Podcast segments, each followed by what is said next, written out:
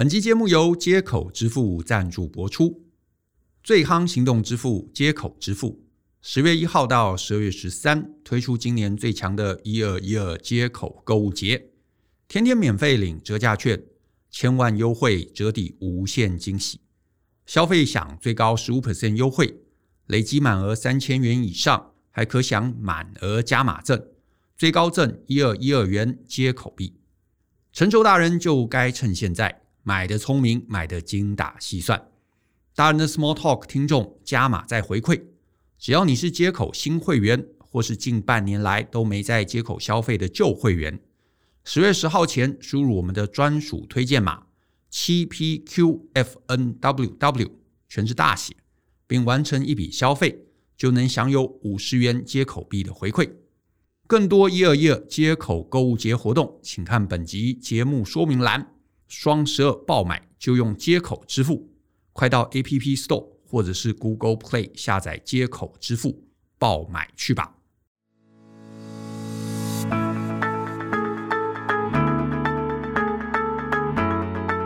欢迎收听大人的 Small Talk，这是大人学的线上广播节目，我是 Joe 张国阳。大人学啊是个分享成为成熟大人必备学问的知识平台，我们长期分享。职涯发展、人际沟通、个人成长、商业管理，还有两性关系等等的人生议题，欢迎大家可以多多关注。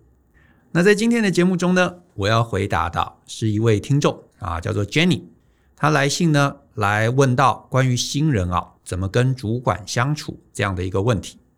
那我先念一下 Jenny 的来信给大家听。那 Jenny 写说呢，呃，从 Podcast 节目认识了大人学。谢谢你们这么用心制作优质的节目跟课程。庆幸自己在二十五岁的时候就认识了大人学，成为我人生道路上的一盏明灯。最近呢，我碰到一个工作上的不适应，想听听你们的看法，非常感谢。我个人呢，喜欢拥有工作上的自主权，不希望主管、老板过多的干涉我的工作。我原本在一家偏年轻的新创小公司工作了两年半，负责网络营运和数位行销。工作期间呢，老板主管对我的能力很信任，因此我有机会全权负责几个专案工作。那在今年七月，因为对分析有兴趣，我决定转换跑道，来到一家规模较大的公司，负责网站还有用户分析。可能因为还是新进同仁的关系，主管对于很多工作细节不放心，要求每一个步骤都要向他报告，而且对于文件细节要求几乎完美主义。并且呢，在工作上常会下指导棋，希望我按照他的方式做事，而成果常会修改四五个版本，甚至会直接跳下来修改。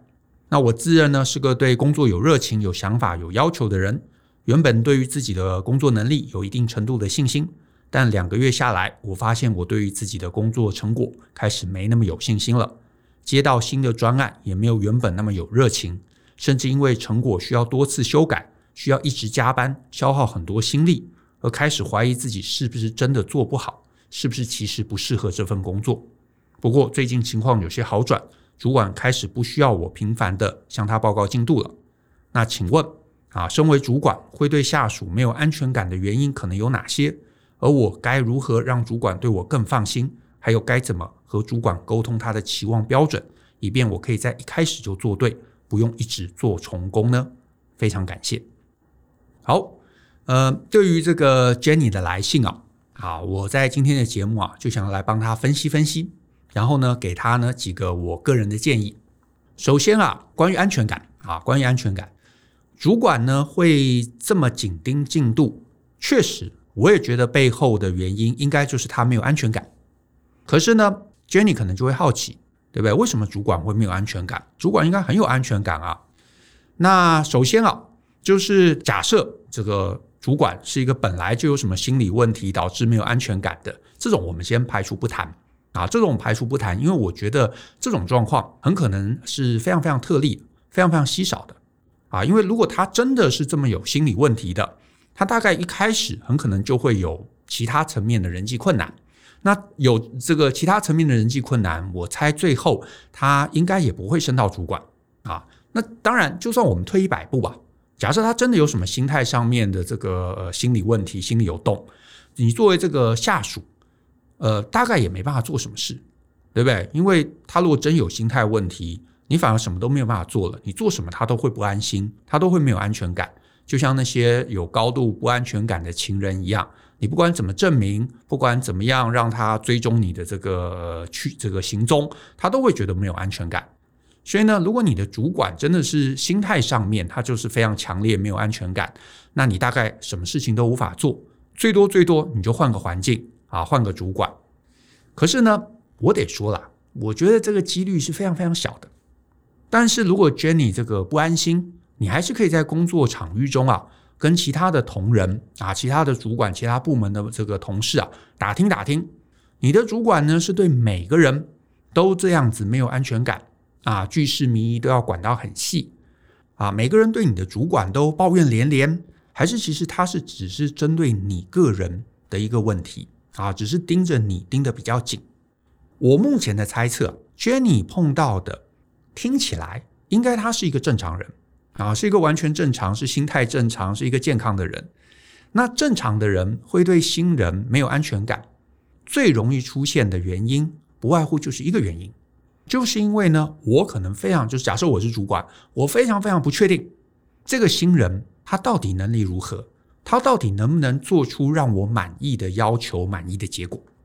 你要想想哦，毕竟 Jenny，你跟这个新主管过去从来没有合作的经验，虽然你们之前可能有个面试，这个面试有可能啊、你知道考试考得很细，也可能只是呃大家聊聊天，聊个三十分钟、一个钟头的那。这些评量也好，这些考试也好，这些面试也好，终究它不是真正能够让我们百分之百能够肯定这个人能力的一个方法跟途径。所以呢，你的实际能力，你的做事方式，终究也是你要进来之后，作为一个主管，他才会明确知道。而且呢，照 Jenny 的说法，他一开始进来的时候做出来的东西，其实并不符合主管的期待。那这个时候，主管心里就一定会有一个疑虑啊，想说这个年轻人做事情怎么是这样子，对不对？做出来的东西跟我的这个期待差异很远啊，他到底可以还是不行？会还是不会？对不对？能不能达到我要的这个标准？所以他心里哦，一定就会有类似这样的一个疑惑，类似这样的一个焦虑。然后呢，我也猜 Jenny 很可能在初期并没有特别发现他在此的焦虑啊，甚至 Jenny 在信中也提到嘛。他说呢，呃，他对自己的工作能力很有自信，所以呢，有自信的呃人常常就会碰到一个状况，就是呢，当他发现主管有疑虑的时候，反而更想要自我表现啊，反而更希望要能够让自己获得认可，反而更想要要展现自己的能力还有自主性。可是就是这个心态会让主管更害怕，会让主管更没有安全感，甚至会激起主管想要做更多控制行为的欲望。这什么意思啊？这个意思是说，有时候呃，我们可能会想说嘛，哎，我也不是这个新手，对不对？我也出来上班个两三年啦，啊，也有一些工作经验啦。你主管你要的东西，我有听懂啊，那个很简单，那个不难，我可以做。那然后这个时候心里可能就会想要证明嘛，会想说，哎，主管你就不要一直这样子干扰我，对不对？你给我一些时间，给我一些空间，让我默默的，对不对？比方两个礼拜，我一定会做出很棒的东西。一旦你有这样的一个心情，你想要做出啊，呃，默默的做出一些很棒的东西，拿出结果之后吓他一下，这就会坏事。而且这个会是几乎人哦，不管你是年轻，你你是资深，你到职的初期，你有这个想法，这绝对会是一个非常危险的思维。为什么？原因很简单，因为这个时候你也才进去，对不对？你多半是不能完全掌握主管的喜好。主管也不能掌握你，他对于你的能力到底多好多差，没有充分的理解，他不知道这个工作交给你，你到底是能做好还是不能做好。可是呢，在这个两方都不是很确定互相有什么跟要什么的一个状态的时候，你如果为了要证明自己，你安排了一个空白时段，比方说两个礼拜，这往往反而会加深彼此的误会，因为很可能，比方说你花这两个礼拜，默默做出一些东西。你心里想说，这东西真棒，主管一定会称赞我，但往往啊就是事与愿违。你做出来很可能才会发现，主管诶真的一开始他其实是没讲清楚的，或他还要一些东西，他其实是呃这个看到东西才想到，或者是他以为他一开始交代给你的时候，他以为你知道，结果你其实不知道，他以为那是呃这个这间公司所有人都有的常识，可是你你毕竟新来，你真的就是没听过。总之，最后做出来，你以为会得到称赞的，他看的都是你不足的地方，所以你得到的不是称赞，你得到的反而是很多的指责。这个时候你心情低落，然后你会被这个打击，打击到你的自信心。可是主管那边他也心情是不好的，因为他觉得你浪费了两个礼拜的时间，你都没有给他看中间的进展，你都没有跟他汇报，然后最后交出来的东西跟他的预期完全天差地远。所以最后就变成一个互相埋怨、互相都不开心的一个关系。所以呢，我会建议你初到一个地方啊，刚到职，跟主管相处啊，不外乎就两件事情很重要。第一个事情，去到这个新地方啊，你不要带着你的旧习惯。这个意思是什么呢？就是啊，之后觉得你毕竟将来还可能会去别的公司嘛，或者你还可能会换主管嘛。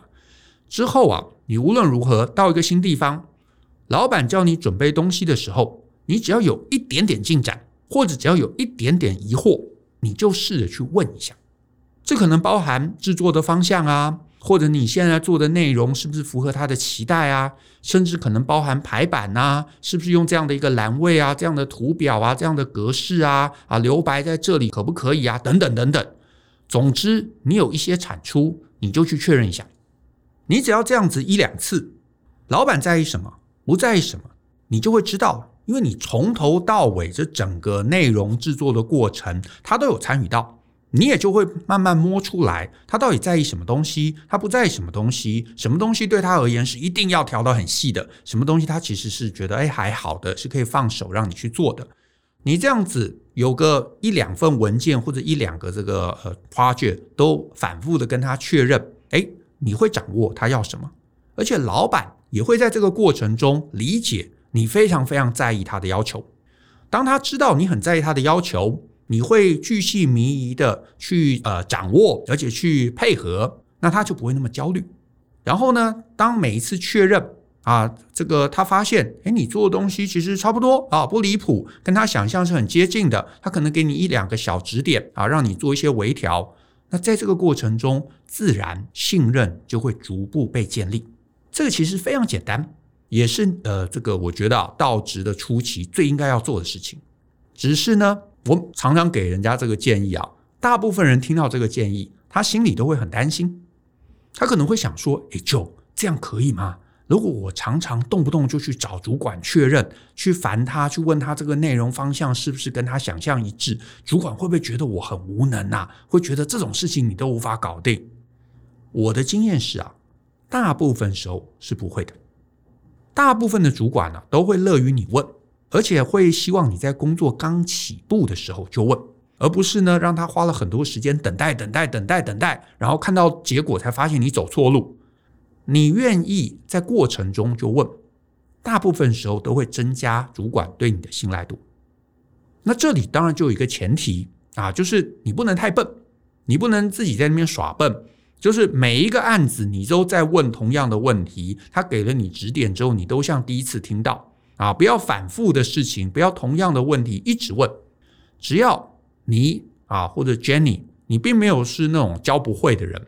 啊，这个一次两次你就会学会，每次都有进步，主管就不会觉得你无能。而且呢，你愿意这样做，前面当然会有一个阵痛期，可能一两个月你会比较辛苦。可是这个好处在于，你可以在这个前面一两个月的时间，就很快的掌握到他的喜好。我得说啊，工作上有些细节，常常不是对错的问题，甚至就是主观的偏好问题。比方说页面的留白啊。页码要摆在哪里呀？对不对？用什么字型、几号字？用什么颜色？什么样的感觉？什么样的方向？这些东西其实未必都是呃你对我错，大家可能都是对的，只是这个公司可能有它的文化，主管有他的个人偏好，那我们就配合嘛。那当然，你问了几次，你有可能发现有些公司在意，有些公司不在意啊。那总之在意的，你就皮绷紧一点。那不在意的，那你当然就知道这些东西，你有比较大的一个呃挥洒的空间。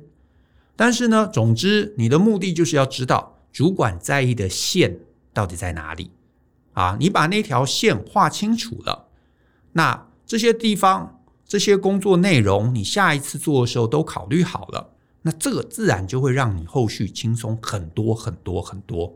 主管自然就不会想要一直来干涉你。主管也是想轻松嘛，他找了人进来，当然就是希望他的工作能够轻松一点。所以他发现，哎，你都能理解他到底要什么，他都呃，他想要的方向你都能掌握，他当然对不对？谁想要没事一直管你，一定就会放手。所以呢，这个掌握好，你就会轻松；这个掌握不好，让你的主管开始焦虑、开始害怕，他就会把手伸进来，你之后的日子确实就会越来越辛苦。所以我要提醒大家啊，我要提醒大家，信任这个东西啊。不是别人该给我们的信任，是我们透过这样的行为争取来的。所以呢，鼓励 Jenny，第一个建议，你可以试试看啊。可是你也说到，主管现在没有像之前那么控制你了，所以有可能你们这一段时间的这个磨合期，你已经比较找到他的偏好。那找到这个偏好，那你就继续保持下去，那主管一定就会慢慢放手啊。这是第一个。那再来呢，第二个建议啊。第二个建议其实比较是给这个年轻的上班族，就是呢，我会建议大家到了一个新公司，甚至是在新公司之前，如果可以的话，你多花一些心力去学怎么好好做文件。有些年轻的朋友啊，会有一个错误的认知，会觉得啊，我有技术，对不对？我有能力，我把东西做出来，我就是一百分。可是我得说啊，对上班族而言，甚至你处在任何的商务环境。文件这个东西，其实比你想象的来的更加重要，而且是非常非常非常重要。